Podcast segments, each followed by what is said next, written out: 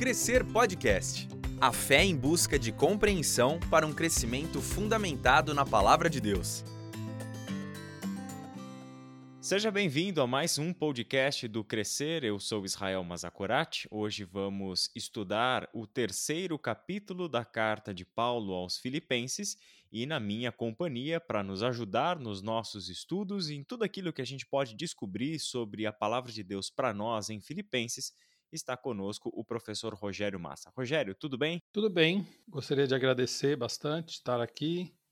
Agradecer a Deus por essa oportunidade, pela tecnologia que está nos permitindo passar por tudo isso sem interromper e continuar o trabalho.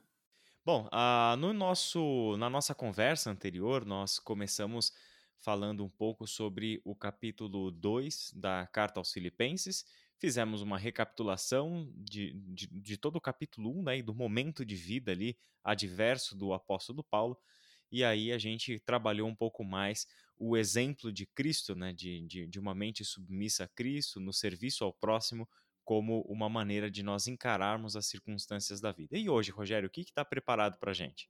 É, de qualquer maneira, eu queria seguir o mesmo, a mesma metodologia, dar um, fazer uma recapitulação do, do anterior, do 2, né?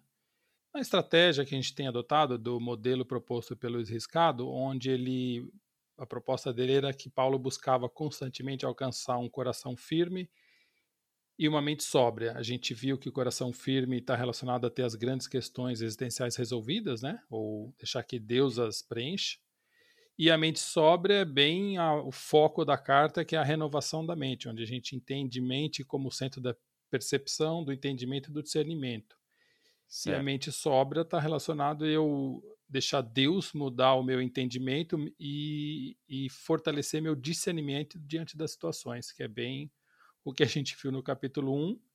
E no Sim. capítulo 2 a gente viu relacionado aos, a, as relacionamentos, a mudança de perspectiva em relação aos re, nossos relacionamentos. Certo. Como que a gente pode olhar para os nossos relacionamentos dessa maneira renovada, de modo que a gente encontre aí um, um, um coração firme, né, uma mente sóbria?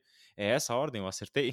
Correto, é isso mesmo. A é. ideia é. que a gente viu era colocar o, o próximo em primeiro lugar em relação ao nosso eu, onde eu certo. estaria buscando enxergar o próximo, as suas necessidades e servir ao próximo. E com isso a gente entendeu que, uma vez que as nossas necessidades ou no processo elas vão sendo resolvidas, eu não tenho que focar em mim.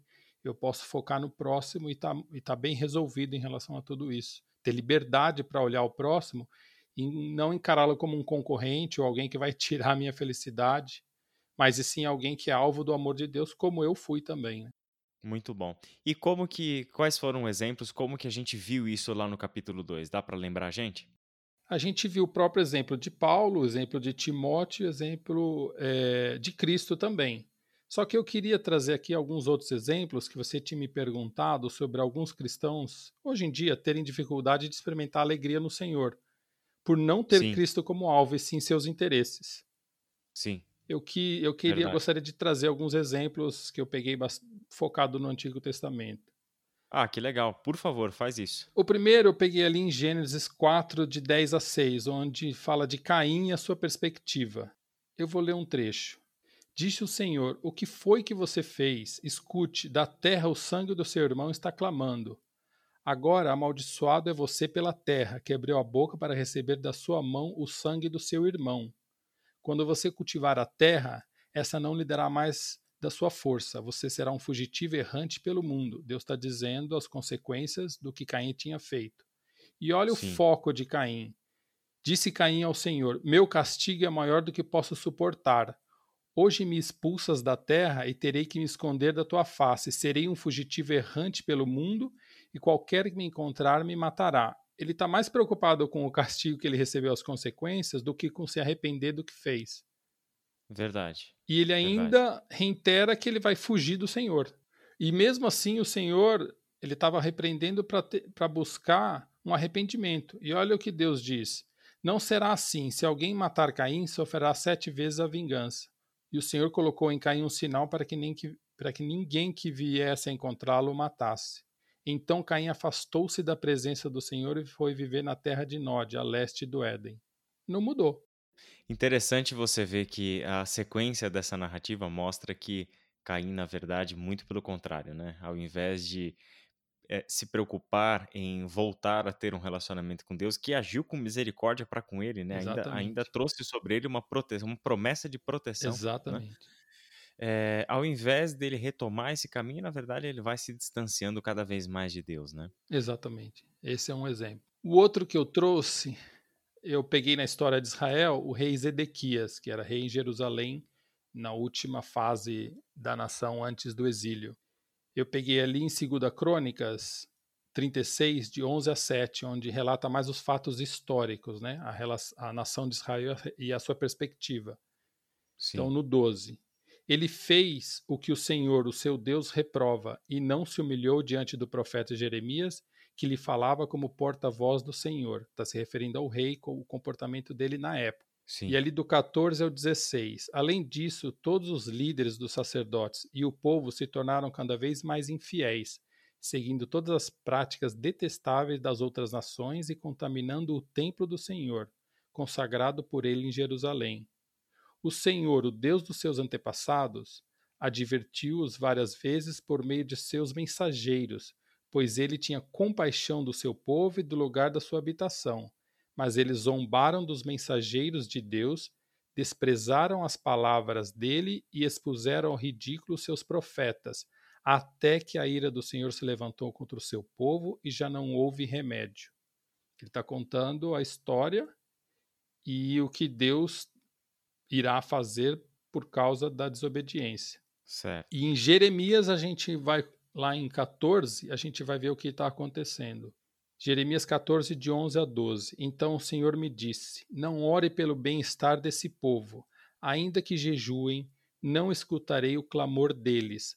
Ainda que ofereçam holocaustos e ofertas de cereal, não os aceitarei.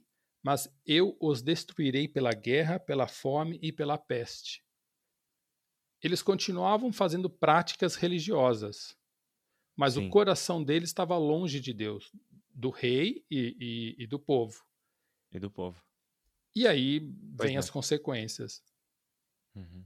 E mesmo assim eles não, eles não enxergam, eles, eles ouviam falsos profetas que diziam que Deus ia protegê-los. É, é, muito mais fácil, né, Rogério, nesse, nesses períodos críticos, como uh, os, até mesmo os dois que você mencionou, mas principalmente o período de Israel, na verdade, Judá na, na época do exílio, é, o como é fácil nós irmos atrás da mensagem que mais concorda com aquilo que a gente já tem como expectativa e desejo, né? Exatamente. E, e muitas vezes nós nos esquecemos de que, por meio de circunstâncias adversas, como era o caso de Paulo lá na, na prisão, Deus está trabalhando no nosso coração, na nossa mente, no nosso caráter e nos dando uma alternativa. Quer dizer, naturalmente, nós queremos ficar na nossa zona de conforto, naturalmente nós queremos pensar em nós mesmos antes dos outros e naturalmente nós queremos ouvir é, mensagens que tragam para nós uma esperança mais de acordo com as nossas expectativas do que aquilo que seria o plano de Deus de fato. É, só que essa, essa história toda mostra para gente também esse aspecto né, do, do ser humano que acaba de alguma forma descobrindo em Deus a possibilidade de enxergar para além do momento, para além das circunstâncias e até mesmo para além do seu próprio coração e do seu próprio desejo, né? E como é legal você ver é, o outro lado, os exemplos positivos, né? É, no meio, por exemplo, de uma nação é, vivendo essa realidade que você, você menciona na época do exílio, você tem um cara como, por exemplo, Jeremias, que tem o coração no lugar certo, que tem a perspectiva no lugar certo, e por isso ele enfrenta o exílio, ou seja, as mesmas circunstâncias adversas, com outras ferramentas, com outra postura, com outra esperança e por aí vai, não é mesmo?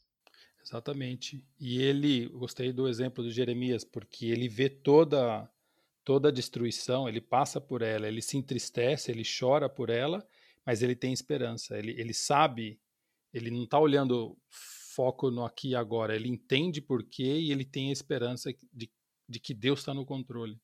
Pois é, e isso, isso muda tudo, né? Essa nossa perspectiva, a gente tem trabalhado isso bastante, né? A perspectiva da eternidade. Muitas vezes pensamos somente com a nossa mentalidade fechada e, e até mesmo limitada pelo tempo, pelo espaço, e muitas vezes a Bíblia quer abrir para nós umas janelas para que a gente contemple a eternidade. E quando a gente contempla a eternidade, a gente pode ver uma dimensão muito mais ampla, né? Do que aquilo que a gente consegue enxergar. Às vezes eu fico pensando, uh, Rogério, nesse tempo que a gente está vivendo de, de quarentena, a maior parte das pessoas aí trabalhando de casa, impossibilitadas de sair. E eu tô, por exemplo, agora num quarto fechado para que o áudio é, tenha o mínimo de ruído possível. E aí eu fico pensando que às vezes essas circunstâncias ajudam a gente a, a experimentar de uma forma mais lúdica isso tudo que a gente está é, é, percebendo com a palavra de Deus, né? É, desse, desse quarto fechado e desse período onde nós estamos com a nossa mobilidade limitada, né? Seria mais ou menos essa nossa perspectiva fechada dentro do tempo e dentro do espaço. E aí, de repente, a gente se lembra que existe uma janela. Quando a gente abre essa janela, a gente consegue enxergar para além do quarto para além do lugar fechado e limitador que nós estamos e percebermos que existe ali um mundo todo lá fora. Embora por um período de tempo nós não sejamos capazes de sair daqui e experimentar tudo o que é, o espaço desse mundo, a natureza, a criação e as coisas que a gente gosta de fazer lá fora né, oferecem para nós, nós já podemos contemplar e esperar com uma expectativa gostosa, com uma, uma expectativa de júbilo, de, de gratidão a Deus, porque um dia, né, Aí, embora a gente não saiba exatamente quando, mas um dia nós vamos desfrutar de tudo isso.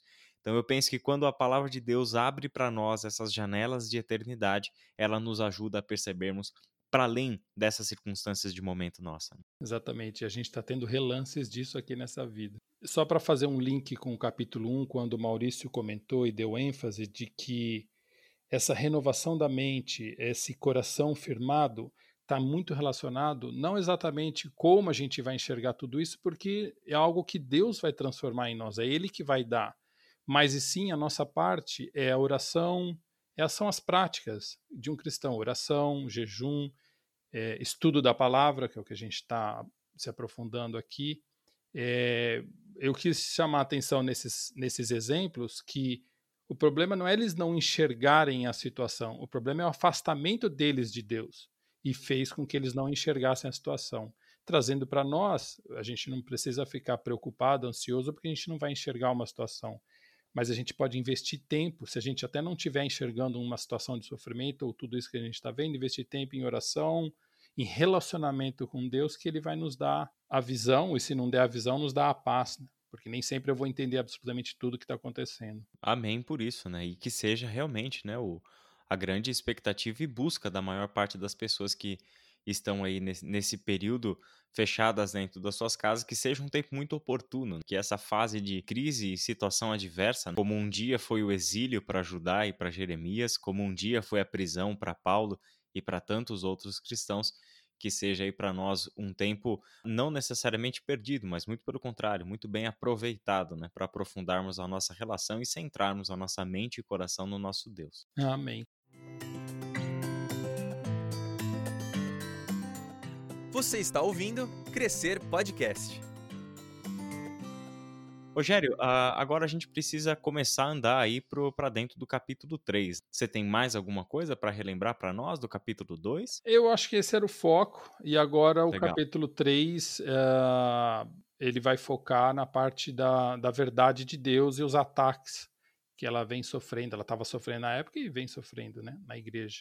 Como o capítulo 1 ele focou na supremacia de Cristo, ou seja, o viver é Cristo, o capítulo 2 ele mostrou que a gente deve priorizar o outro, né? renovando a mente nos relacionamentos. Agora o foco é na verdade de Deus, que a gente vai olhar pedaço a pedaço, colocar como que Paulo apresenta ela e como a gente deve lutar para evitar o desvio da verdade. Muito bom. Então vamos lá. Como que a gente começa, Rogério? Vamos lá. Vou mostrar o capítulo 3 bem no início onde ele fala: cuidado com os cães, cuidado com esses que praticam o mal, cuidado com a falsa circuncisão.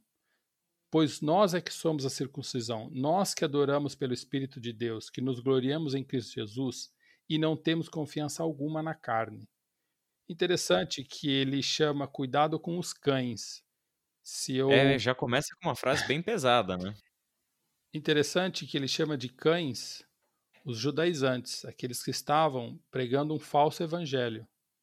cães eram, no entendimento, era uma prática judaica tradicional de se referir aos gentios.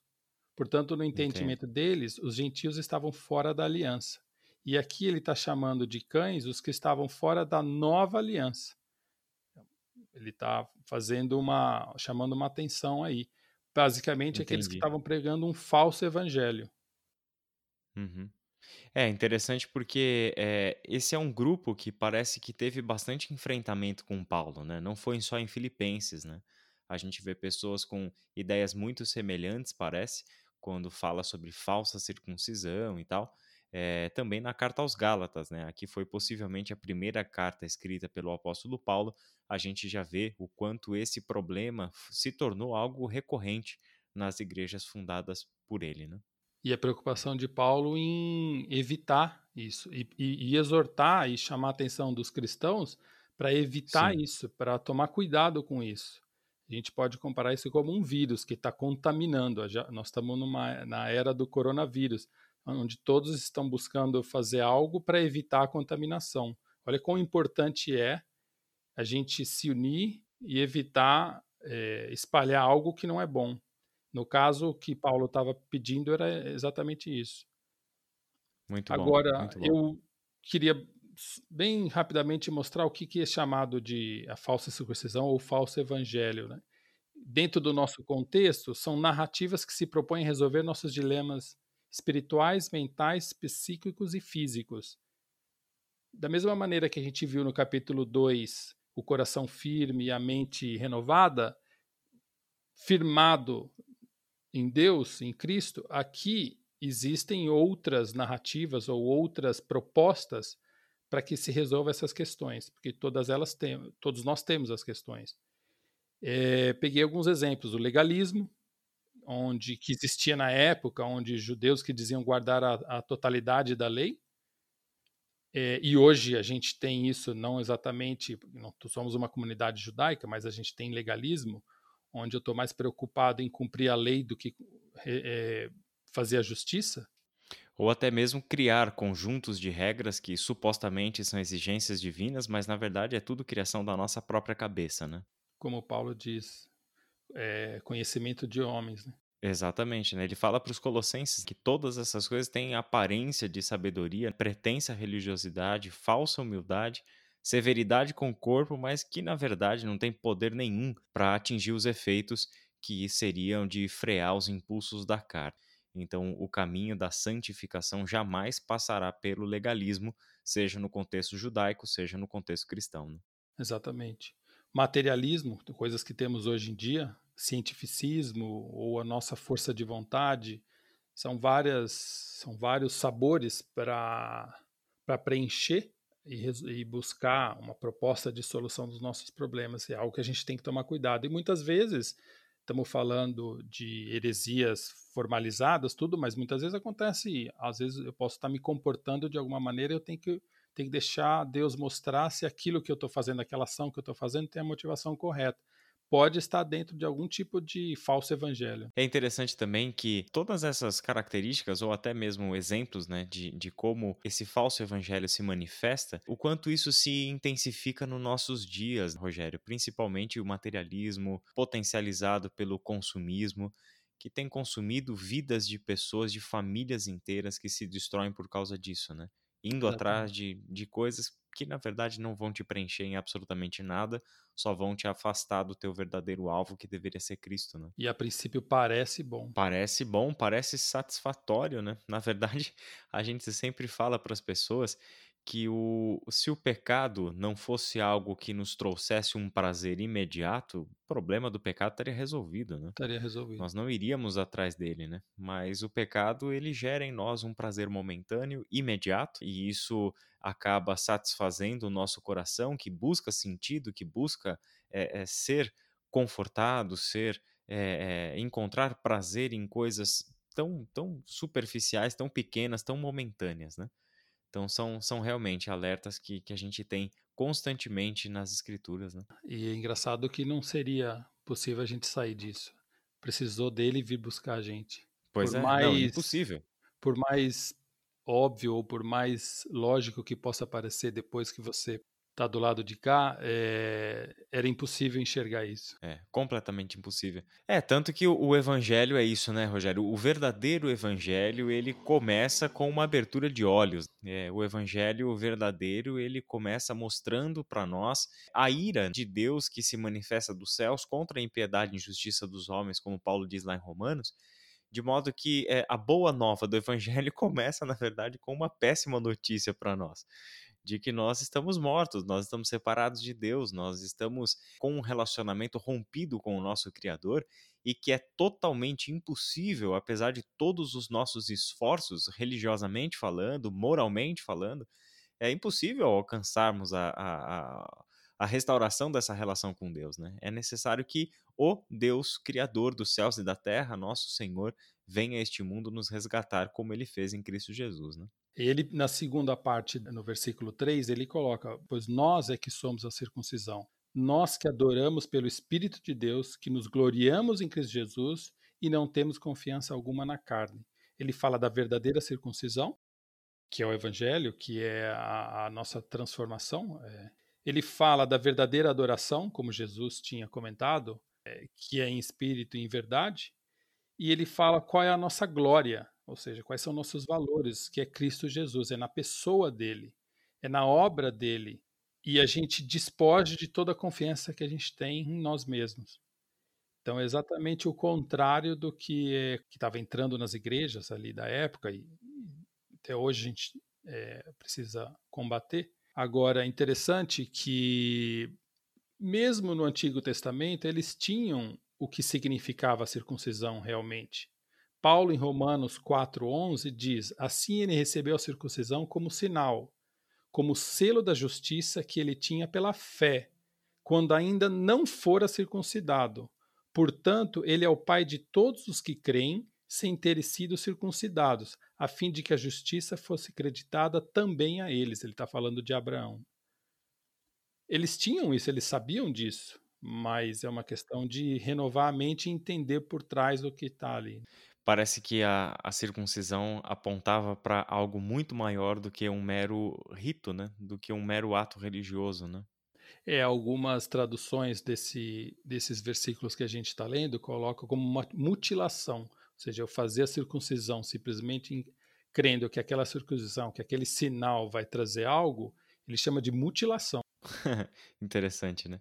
É, é, é, a mesma coisa que nós falamos hoje em dia em tom de brincadeira, que é a diferença entre fazer jejum e passar fome, né? Exatamente.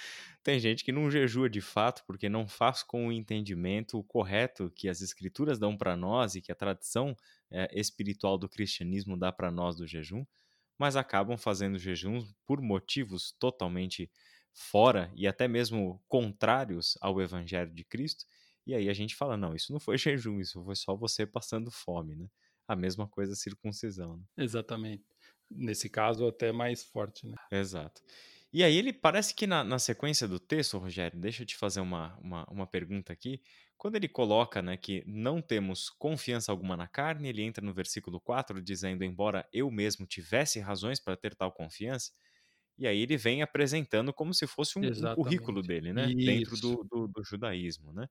Então, ah, como que a gente pode perceber é, a maneira de Paulo mostrar que as razões que ele tinha para ter confiança na carne estavam baseadas em toda a sua é, trajetória de vida, mas também a, a sua origem, né? Da, da, mais pura possível dentro do contexto judaico. Né? Exatamente, destrinchando o que ele fala no 4 a 6, Paulo já que ele está falando, se vocês estão olhando para esses mestres, então peraí, olha para mim aqui, se vocês querem usar esses critérios, olha para mim. E ele começa a trazer uma série de privilégios que ele tinha, baseado na nascença, ou seja, que ele não tinha mérito, mas também baseado nos méritos dele. Ele foi circuncidado no oitavo dia, ou seja, ele foi exatamente como a lei dizia, ele não, ele não entrou depois. Ele pertence ao povo de Israel, ele diz, ou seja, ele, ele, ele consegue ele entende que a linhagem dele, a ascendência dele uh, era, era de Jacó, né? A tribo dele era de Benjamim, que seria uma tribo.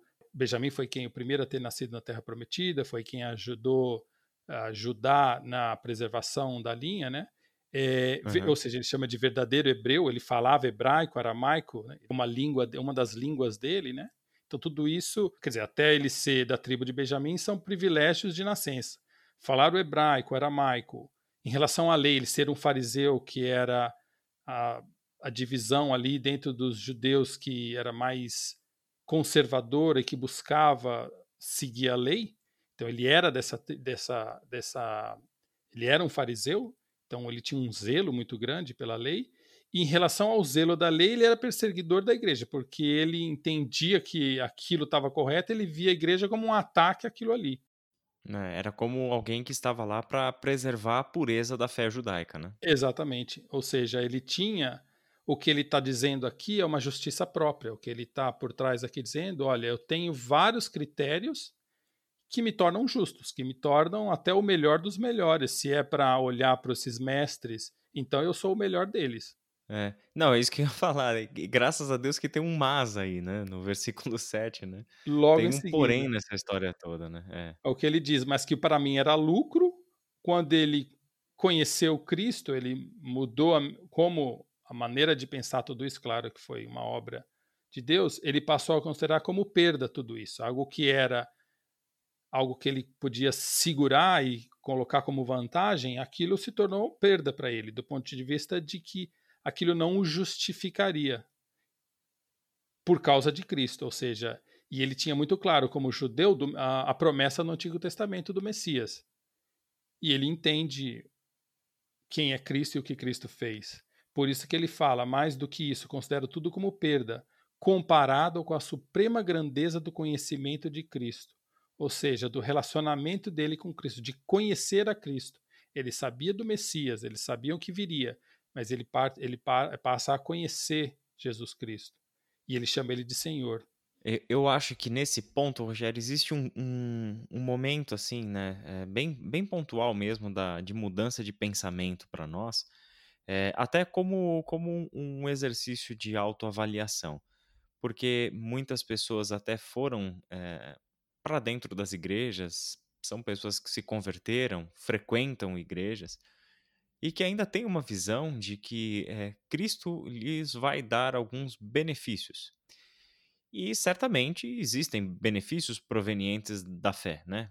Benefícios, por exemplo, o Espírito Santo de Deus habitando em nós é uma antecipação dos bens vindouros, né? Como a gente encontra. Nós temos o benefício da comunhão com Deus, nós temos o benefício de recebermos uma nova família, de termos nascido de novo, temos o benefício das alianças e promessas que agora temos acesso por meio de Cristo Jesus do, e do Espírito Santo de Deus. No entanto, os benefícios que as pessoas esperam, curiosamente, são exatamente as coisas que Paulo diz que agora ele abre mão e considera como perda. Então, existem cristãos neste mundo esperando que Deus lhes dê benefícios, mas benefícios aos seus próprios olhos, e não os benefícios que já nos foram dados como dádiva, como graça de Deus, é, e que hoje nós já podemos desfrutar e, e prepararmos a nossa vida para toda a nossa missão, toda a nossa comunhão é, e também a nossa vida eterna a partir desses benefícios que recebemos do Senhor. Então é interessante esse ponto de Paulo aí que você leu, que é exatamente quando ele fala o que é necessário perder para encontrar Cristo.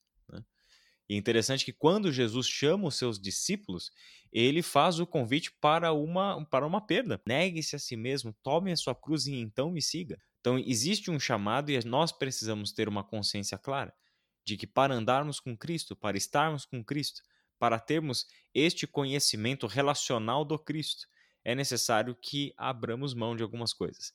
É necessário que, inevitavelmente, vamos perder algumas coisas para estar com Cristo. Né? E o primeiro é o que ele coloca aqui: eu abdico da minha justiça própria e aceito a justiça perfeita de Deus em Cristo. Que é o que ele coloca Perfeito. ali no final do, do versículo: Não tendo a minha própria justiça que procede da lei, mas a que vem mediante a fé em Cristo, a justiça que procede de Deus e se baseia na fé. Acho que esse é o passo principal e um exercício. Eu, claro, a conversão acontece quando eu aceito isso, mas ela, ao longo da nossa vida, no nosso processo de salvação, a gente vai abdicando passo a passo das justiças próprias, que é um pouco isso que você está falando. Muitas vezes, alguns privilégios que eu esperava estavam relacionados a alguns sentidos de justiça que eu tinha. Então, eu, se eu me comportei bem, eu tenho que receber de Deus certas coisas. mas eu também não penso quando eu me comportei mal o que deveria.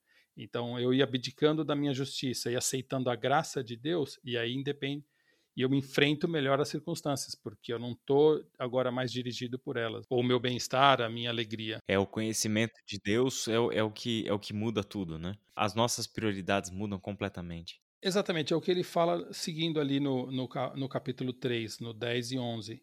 Quero conhecer a Cristo. Ele quer ter um relacionamento com Cristo, a cada vez mais conhecer, ou seja, mostra algo que está acontecendo, não é algo estático. Ao poder da sua ressurreição, ou seja, o poder de Deus que ressuscitou Cristo, eu quero conhecer. E a participação em seus sofrimentos, tornando-me como ele em sua morte, para de alguma forma alcançar a ressurreição dentre os mortos. Então, Paulo está dando um enfoque no relacionamento com Cristo, no poder de Deus, né, na, na ressurreição de Cristo, no amor de Deus, que seria Cristo na cruz, né, e a participar dos sofrimentos com Cristo. Esse, esse é um, essa é uma passagem fantástica, né? Muito profundo isso. Interessante que, é, exatamente, interessante que Paulo está falando do passado dele, né, o que aconteceu com ele em relação a abdicar de uma justiça, né? Ele fala agora de um presente que está acontecendo, de conhecer a Cristo, experimentar o poder da ressurreição, mesmo porque alguns pontos do, dos, das heresias, vamos colocar assim, que estavam entrando, é que não existia ressurreição. E aí isso, é, isso precisa ser explicado, por isso que ele dá bastante ênfase.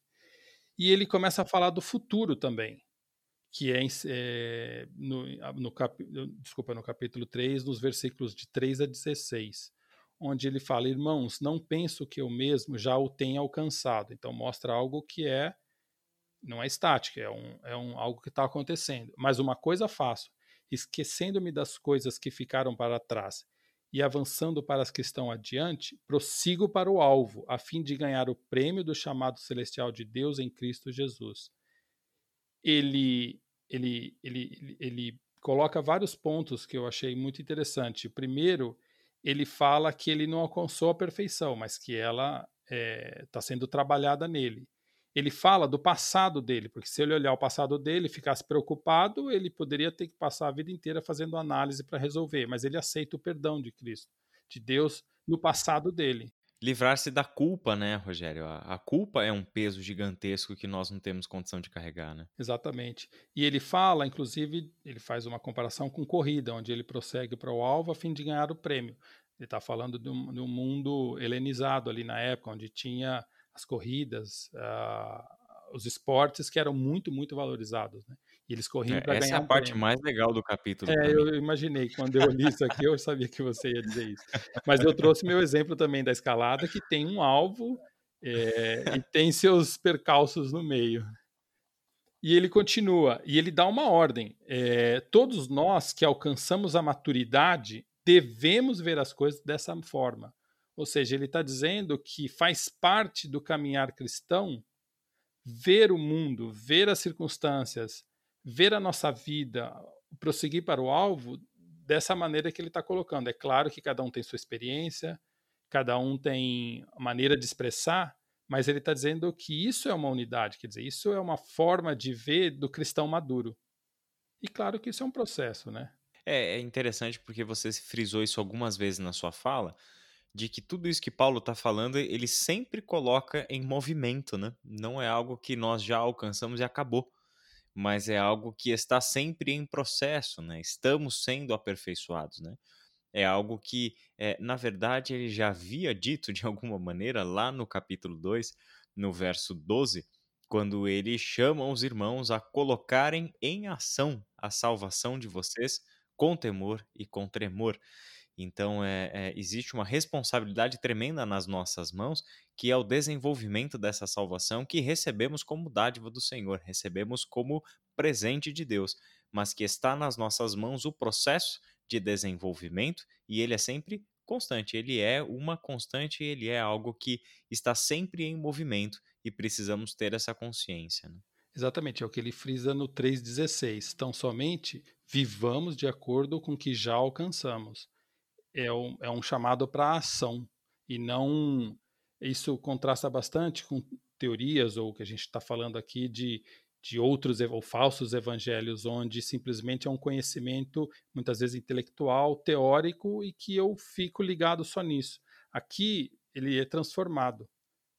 E é interessante que ele faz exatamente essa. Ele chama atenção para isso, porque ele, seguindo ali no, no capítulo 3, no 17 a 21, ele, ele faz o seguinte: ele fala, olha, então tá, se vocês estão olhando para esses mestres, então olhem o meu exemplo e observe os que vivem de acordo com o padrão que lhes apresentamos, para mostrar que, que isso que ele está falando não é teoria, isso é real na vida dele. Não como algo que ele está dizendo que é uma vantagem que ele consegue fazer, mas um exemplo real do que Deus faz na nossa vida, do que Cristo fez na vida dele. O foco é Cristo e a obra dele, mas veja nele e em outros que ele deu os exemplos, né? E compare isso com os falsos mestres. Então, se eles estão falando algo que faz, que aparentemente pode fazer algum sentido, veja se isso faz sentido na vida deles. Veja se eles conseguem viver dessa maneira, porque eu vivo, graças a Deus. É assim que ele coloca. No reconhecimento da graça de Deus atuando nele, né? Isso, que é a obra de Deus na vida dele. Não é algo por mérito dele, mas assim, é, é um exemplo do que ele está dizendo que Deus faz, que fez na vida dele. Sim, e, e a consequência e a conse... Desculpa te interromper, mas é a, a, consequência de ter aberto mão da sua própria justiça, né? Tudo isso Quer dizer, quando, quando nós abrimos mão da nossa justiça, estamos abrindo mão de todas as nossas tentativas de nos justificarmos diante de Deus, para recebermos o seu perdão e a partir daí Deus agir em nós. Então, quem pode produzir isso, na verdade, tem que começar com Deus, que é também algo que ele coloca lá, voltando no capítulo 2 também, no versículo 13, pois é Deus quem efetua em nós, em vocês, tanto o querer quanto o realizar, de acordo com a boa vontade dele. Se essa obra não começar com Deus e for permanentemente na dependência de Deus, esquece, não vai dar certo. Nem o nosso querer, nem o nosso realizar é nosso que fazer. Exatamente. E, e, todo o nosso realizar vai ser vazio, vai ser justiça própria. Muito bom. E, ele e aí, desculpa, eu, eu, te interrompi, né? É. Não, eu tô, agora eu estou continuando, que ele está aqui no, na visão futura dele. Continuando ali no, no capítulo 3, agora, estou lendo todo 17 a 21, né?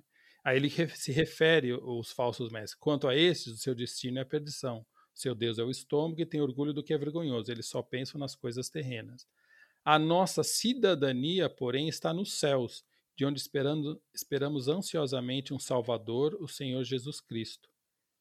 Ou seja, como devemos viver, né? É, a nossa esperança não está aqui. Vivemos aqui, batalhamos aqui, mas a nossa esperança está na volta de Cristo pelo poder que o capacita a colocar todas as coisas debaixo do seu domínio, ele transformar os nossos corpos humilhados para serem semelhantes ao seu corpo glorioso. Olha o que ele vê, ele vê uma transformação, não só o passado dele, o presente, mas ele vê o futuro também, onde Deus vai nos libertar desses corpos, agora com essa nova visão de liberdade, como você comentou, as, os benefícios ou as bênçãos que a salvação nos traz, também vai ser livrar desse corpo que é preso e tem suas limitações. É, é um corpo que vai adoecer e vai passar pela morte, né? Eu acho a, a tradução desse versículo 21 na nova versão transformadora diz assim: Ele tomará nosso frágil corpo mortal e o transformará num corpo glorioso como o dele, usando o mesmo poder com o qual submeterá todas as coisas a seu domínio. Essa é a, a janela da eternidade que abriu aqui e a gente conseguiu contemplar para fora da nossa realidade, né? Fantástico. É esse Deus que estamos seguindo. Amém. Rogério, nós vamos ficando por aqui. Foi muito bom o nosso bate-papo. Nosso tempo está acabando. Tem mais alguma coisa que você queira acrescentar? Era isso. Acho que essa é a ideia do capítulo 3. Eu agradeço pela participação e esperamos para o próximo capítulo. Muito bem, obrigado pela sua audiência, por estar conosco ouvindo mais esse podcast do Crescer Online. Obrigado, Rogério, obrigado a todos e que Deus nos abençoe. Amém. Você ouviu Crescer Podcast, uma produção do Ministério de Educação Cristã da Ibaviva. Ajude a divulgar esse podcast. Siga a nossa página no Instagram e compartilhe educação.ibaviva.